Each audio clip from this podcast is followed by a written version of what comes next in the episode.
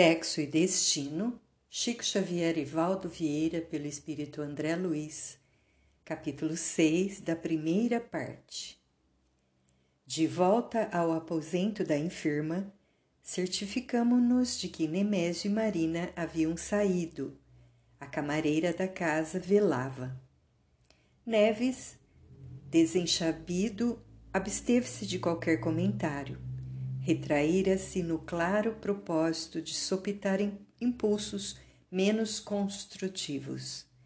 Recompondo-se momentos antes, rogara ao irmão, do irmão Félix lhe desculpasse o ataque de cólera em que extravasara rebeldia e desespero.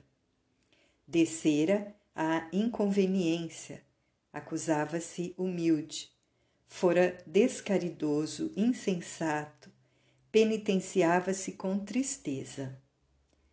O irmão Félix, com bastante autoridade, se quisesse, poderia demiti-lo do piedoso mister que invocara com o objetivo de proteger a filha.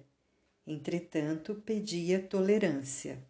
O coração paternal, no instante crítico, não se vira preparado de modo a escalar o nível do desprendimento preciso declarava com amargura e desapontamento. Félix, porém, abraçara-o com intimidade e sorridente ponderou que a edificação espiritual, em muitas circunstâncias, inclui explosões de sentimento, com trovões de revolta e aguaceiros de pranto que acabam descongestionando as vias da emoção que Neves esquecesse e recomeçasse. Para isso, contava com os talentos da oportunidade, do tempo. Obviamente, por isso, o sogro de Nemésio ali se achava agora diante de nós transformado e solícito. Por indicação do paciente amigo que nos orientava, formulou uma prece enquanto ministramos socorro magnético à doente. Beatriz gemia. No entanto, Félix esmerou-se para que se aliviasse e dormisse, providenciando ainda para que não se retirasse do corpo sob a hipnose habitual do sono. Não lhe convinha, por enquanto, esclareceu ele, afastar-se do veículo fatigado. Em virtude dos órgãos profundamente enfraquecidos, desfrutaria penetrante lucidez espiritual e não seria prudente arremessá-la de chofre a impressões demasiado ativas, ativas da esfera diferente para a qual se transferiria muito em breve. Aconselhável seria a mudança progressiva, graduação de luz intensificando-se pouco a pouco. Largamos a filha de Neves em repouso nutriente e restaurador e demandamos a rua. Acompanhando Félix, cujo semblante passou a denotar profunda preocupação, alcançamos espaçoso apartamento do Flamengo, onde conheceríamos de perto os familiares de Marina. A noite avançava. Transpassando estreito corredor, pisamos o recinto doméstico, surpreendendo no limiar dois homens desencarnados a debaterem com descuidada chocarrice. Nota do editor: gracejo desabusado, insolente. Escabrosos temas de vampirismo. Vale assinalar que, não obstante pudéssemos fiscalizar-lhes os movimentos e ouvir-lhes a loquacidade fecinina, nota do editor devassa, difamadora, nenhum dos dois lograva registrar-nos a, a presença. Prometiam arruaças, argumentavam desabridos.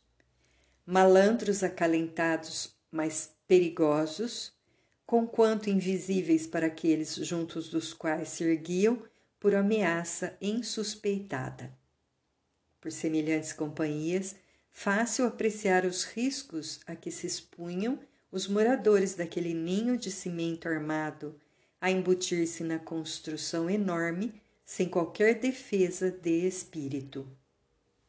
Entramos. Na sala principal, um cavalheiro de traços finos, em cuja maneira de escarrapachar-se, nota do editor, sentar-se inteiramente à vontade, sem preocupação com a compostura. Se adivinhava para logo o dono da casa. Lia um jornal vespertino com atenção. Os atavios do ambiente, apesar de modestos, denunciavam apurado gosto feminino. O mobiliário antigo de linhas quase rudes suavizava-se ao efeito de ligeiros adornos. Tufos de cravos vermelhos a se derramarem de vasos cristalinos harmonizavam-se com as rosas da mesma cor, habilmente desenhadas nas duas telas que pendiam das paredes revestidas de amarelo do, dourado. Mas, destoante e agressiva, uma esguia garrafa contendo uísque empinava o gargalo sobre o crivo lirial que completava a elegância da mesa nobre, deitando emanações alcoólicas que se casavam ao hálito do amigo derramado no divã. Félix encarou-o manifestando a expressão de quem se atormentava piedosamente ao vê-lo e nolo indicou. Temos aqui o irmão Cláudio Nogueira, pai de Marina e tronco do lar. Fisgueio de relance. Figurou-se-me o hospedeiro involuntário, um desses homens maduros que se demoram na quadra dos 45 janeiros, esgrimindo bravura contra os desbarates do tempo. Rosto primorosamente tratado, em que as linhas firmes repeliam a notícia vaga das rugas, cabelos penteados com distinção, unhas polidas, pijama impecável, os grandes olhos escuros, imóveis, pareciam imanizados às letras, pesquisando motivos para trazer um sorriso irônico aos lábios finos. Entre os dedos da mão, que descansava à beira do sofá, o cigarro fumegante, quase rente ao tripé anão, sobre o qual um cinzeiro repleto era a silenciosa advertência contra o abuso da nicotina. Detinhamo-nos curiosos na inspeção quando sobreveio o inopinado. Diante de nós, ambos os desencarnados infelizes que surpreendêramos à entrada surgiram de repente, abordaram Cláudio e agiram sem cerimônia. Um deles tateou-lhe um dos ombros e gritou insolente: Beber, meu caro, quero beber. A voz escarnecedora, agredia-nos a sensibilidade auditiva. Cláudio, porém, não lhe pescava o mínimo som. Mantinha-se atento à leitura, inalterável. Contudo, se não possuía tímpanos físicos para qualificar a petição, trazia na, cabe na cabeça a caixa acústica da mente sintonizada com o apelante. O assessor inconveniente repetiu a solicitação, algumas vezes na atitude do hipnotizador que insufla o próprio desejo, reasseverando uma ordem. O resultado não se fez demorar. Vimos o paciente desviar-se do artigo político em que se entranhava. Ele próprio não explicaria o súbito desinteresse de que se notava cometido pelo editorial que lhe apressara a atenção, apresara a atenção. Beber, beber. Cláudio abrigou a sugestão, convicto de que se inclinava para um trago de uísque exclusivamente por si. O pensamento se lhe transmudou rápido, como a usina cuja corrente se desloca de uma direção para outra por efeito da nova tomada de força beber, beber. E a sede de aguardente se lhe articulou na ideia, ganhando forma.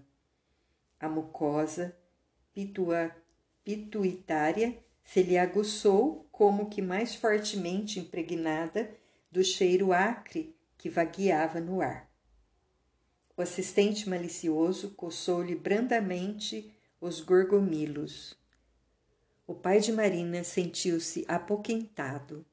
Indefinível secura constrangia-lhe a laringe. Ansiava tranquilizar-se. O amigo sagaz percebeu-lhe a adesão tácita e colou-se a ele. De começo, a carícia leve depois da carícia agasalhada, o abraço envolvente, e depois do abraço de profundidade, a associação recíproca.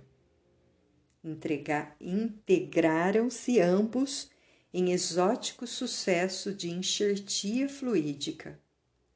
Em várias ocasiões, estudara a passagem do espírito exonerado do envoltório carnal pela matéria espessa. Eu mesmo, quando me afazia de novo ao clima da espiritualidade após a desencarnação última, analisava impressões ao transpor maquinalmente obstáculos e barreiras terrestres, recolhendo nos exercícios feitos a sensação de quem rompe nuvens de gases condensados. Ali, no entanto, produzia-se algo semelhante ao encaixe perfeito. Cláudio Homem absorvia o desencarnado à guisa de sapato que se ajusta ao pé. Fundiram-se os dois como se morassem eventualmente num só corpo. Altura idêntica, volume igual, movimentos sincrônicos, identificação positiva.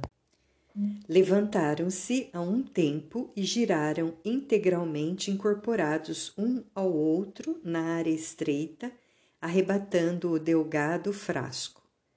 Não conseguiria especificar de minha parte a quem atribuir o impulso inicial de semelhante gesto, se a Cláudio, que admitia a instigação, ou se ao obsessor que a propunha.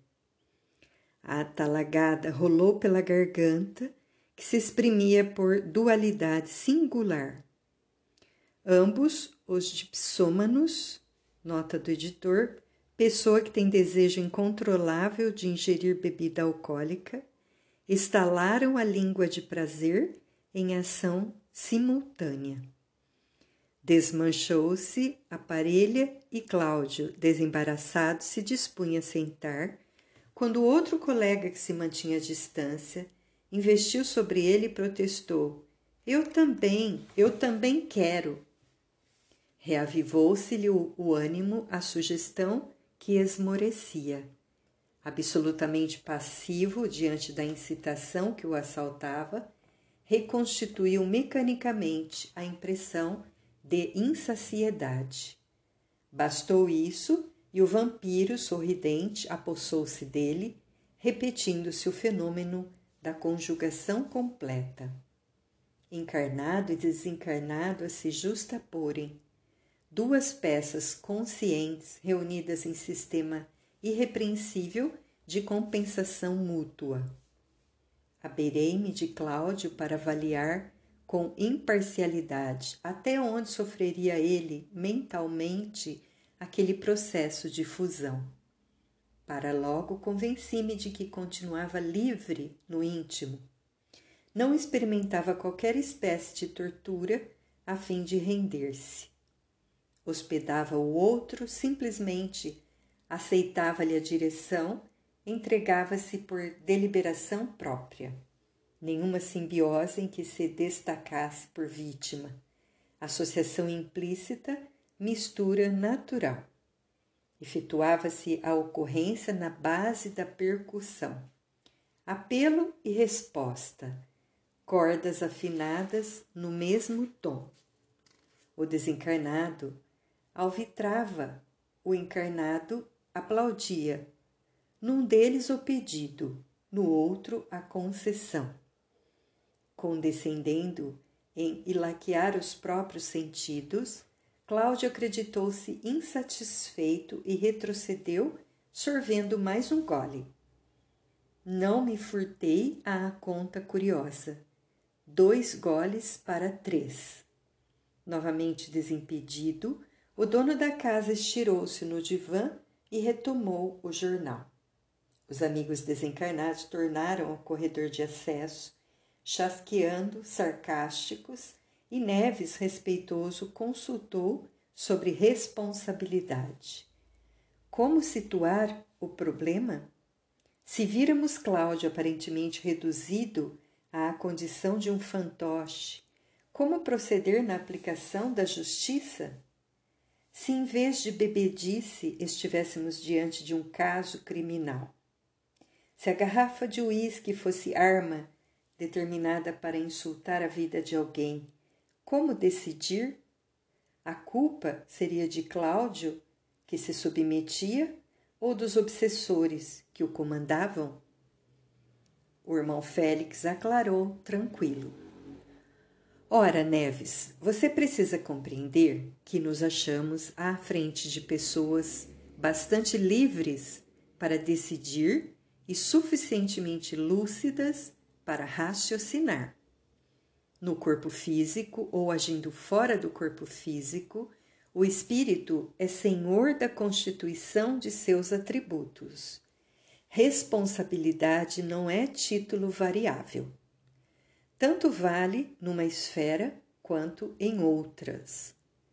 Cláudio e os companheiros na cena que acompanhamos são três consciências na mesma faixa de escolha e manifestações consequentes.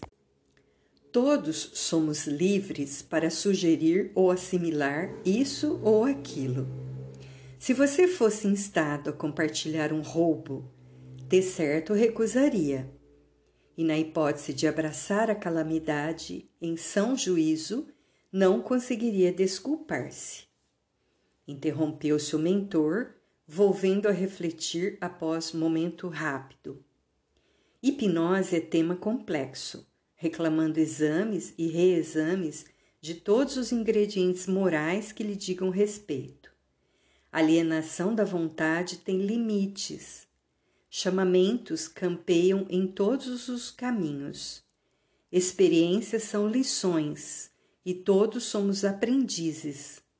Aproveitar a convivência de um mestre ou seguir um malfeitor é deliberação nossa, cujos resultados colheremos. Verificando que o orientador se dava pressa em ultimar os esclarecimentos, sem mostrar o mínimo propósito de afastar as entidades vadias que pesavam no ambiente, Neves voltou à carga. Nota do editor voltar à carga, insistir, no intuito louvável do aluno que aspira a complementar a lição. Pediu vênia para repisar o assunto na hora. Recordou que, sob o teto do genro, o irmão Félix se esmerava na defesa contra aquela casta de gente. Amaro, o enfermeiro prestimoso, fora situado junto de Beatriz principalmente para correr com intrometidos desencarnados. O aposento da filha tornara-se por isso um refúgio. Ali, no entanto, e perguntava pelo motivo da direção diversa.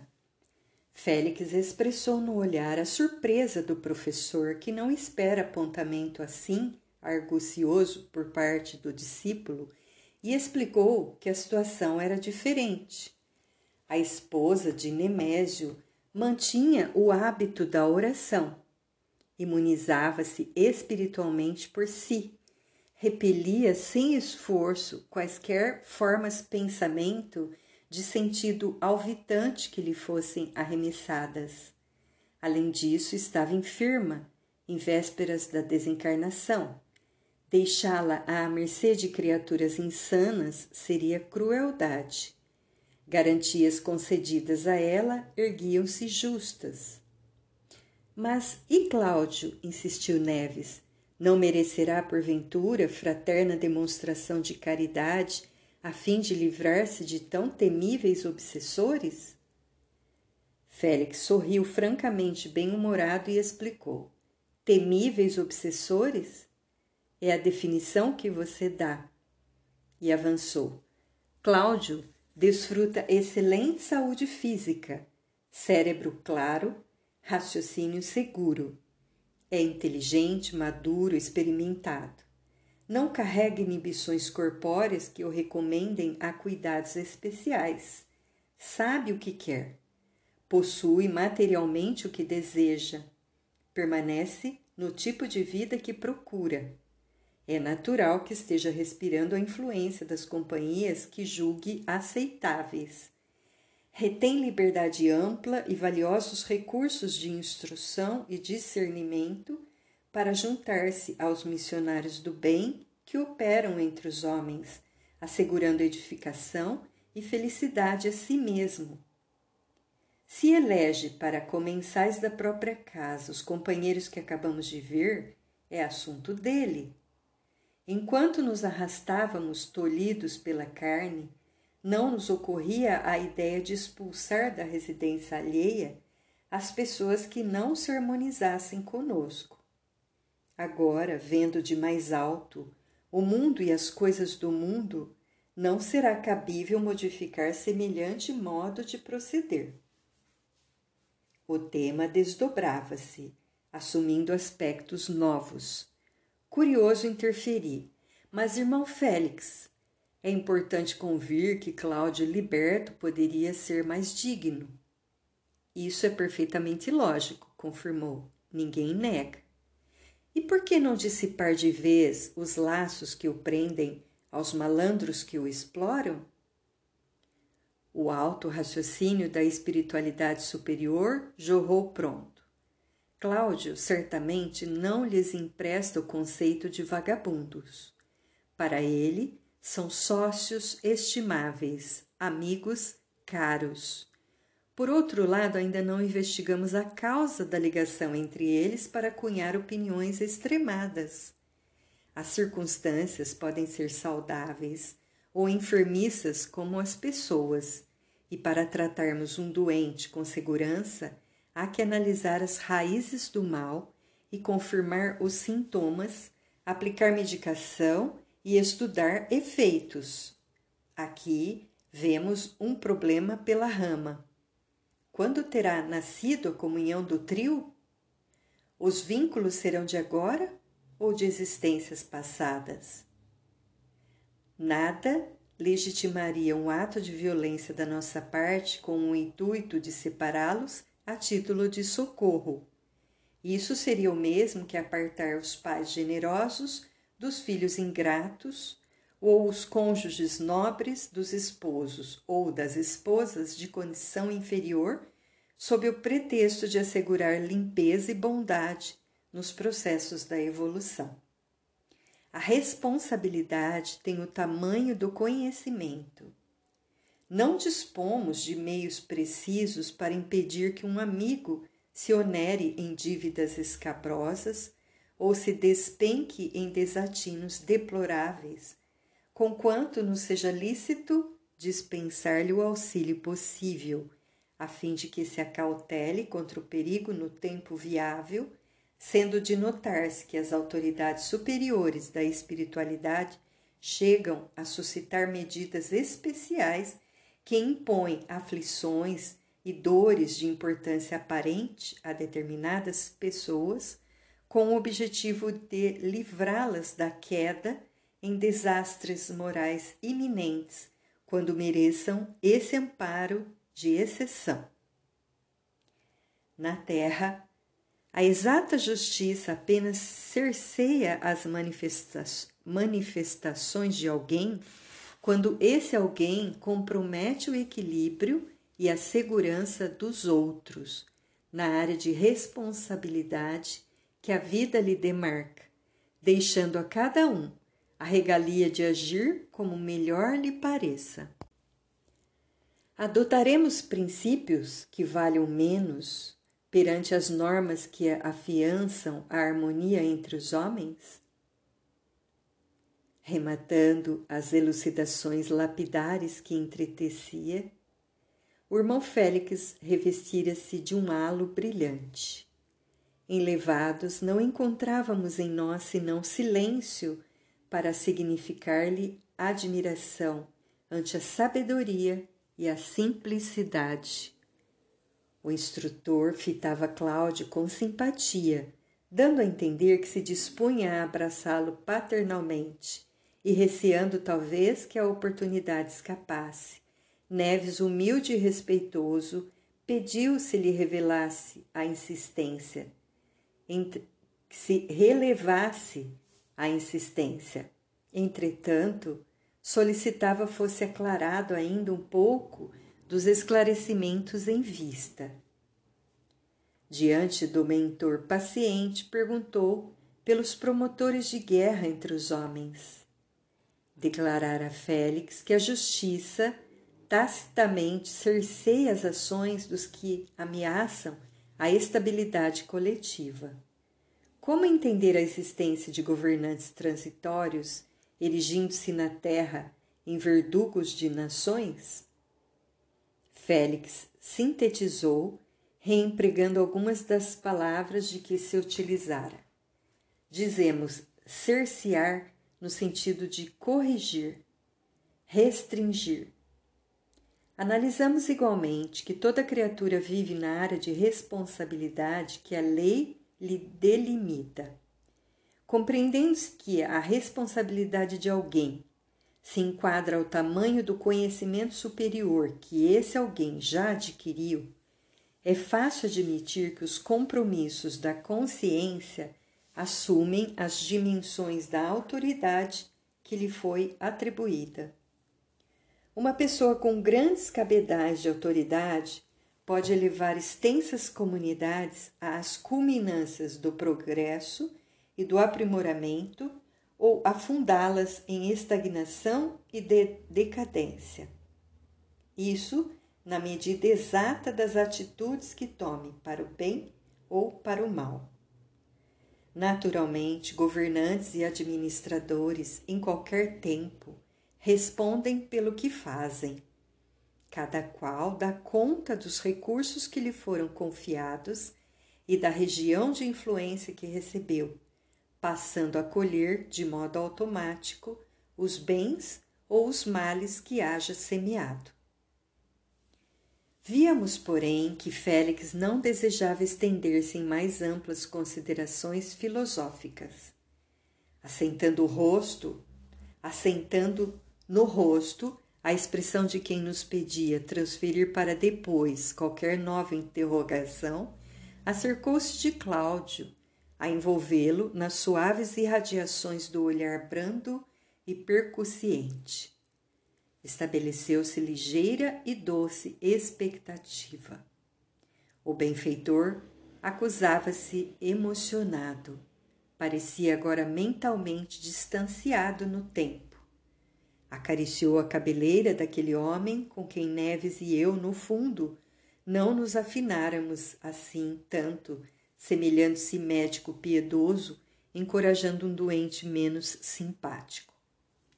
Aquele momento de comoção, entretanto, foi rápido, quase imperceptível, porque o irmão Félix retomou-nos a intimidade e comentou despretensioso. Quem afirmará que Cláudio amanhã não será um homem renovado para o bem, passando a educar os companheiros que o deprimem?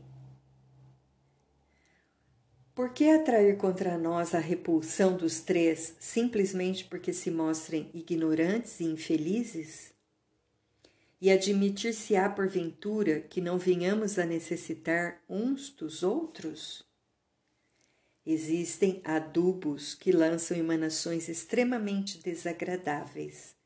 No entanto, asseguram a fertilidade do solo, auxiliando a planta, que a seu turno se dispõe a auxiliar-nos. O benfeitor esboçou o gesto de quem encerrava a conversação e lembrou-nos gentil o trabalho em andamento.